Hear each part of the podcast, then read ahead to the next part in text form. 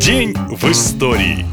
18 июля 1947 года в берлинскую тюрьму Шпандау прибыла новая партия заключенных. Это были не обычные преступники, а самые жестокие люди, которых судили за преступления против человечества. Семь высших должностных лиц Третьего рейха. Знаменитый Нюрнбергский процесс приговорил их к разным срокам. За каждым из прибывших тянулся след кровавых злодеяний, но одной из самых зловещих фигур был 53-летний Рудольф Гесс, третий после самого Гитлера. Шпандау, открытую еще в 1876 году, специально перестроили под содержание нацистских палачей. Тюрьмой управляли сразу четыре страны-победительницы. Каждая по очереди выставляла свою охрану. Конечно, ни одну тюрьму в мире нельзя назвать хорошим местом, но Шпандау была, пожалуй, одним из самых жутких. Заключенным запрещалось разговаривать друг с другом. Они даже не имели права вести вести дневники. Каждый надзиратель хорошо помнил на руках этих людей кровь миллионов. Так продолжалось 40 лет, пока в тюрьме не остался всего один заключенный. Сам Гес, приговоренный пожизненно. Вся тюрьма функционировала только ради его содержания. Его бывшие соседи по камерам давно покинули это здание. Кто-то по состоянию здоровья, а кто-то отсидел свой срок. Гес остался один под круглосуточным надзором. В возрасте 93 лет лет он повесился в камере на электрическом проводе. Гесса похоронили в тайном месте, которое так никому и не назвали. А сразу после этого Шпандау была полностью разрушена, чтобы от этого места и его печально известных узников не осталось ни одного камня. И еще одно событие 18 июля совсем другое, оно позитивное и вспомнить о нем будет интересно всем, кто любит вкусно поесть. В 1867 году в этот день в продажу в США поступили хот-доги. Исследователи до сих пор спорят, кто первым изобрел хот-дог. И главное, почему его называют горячей собакой. Большинство сходится во мнении, что во всем виноваты журналисты. В 1934 году в карикатуре, опубликованной одним журналом, нарисовали торговца уличной едой и высмеяли похожие на собак сосиски. На картинке при этом среди горы колбасок лежала самая настоящая такса. Эта шутка стала очень популярной, как и сама закуска, которую обожают миллионы. На этом все. Больше интересной истории в следующем выпуске. Пока!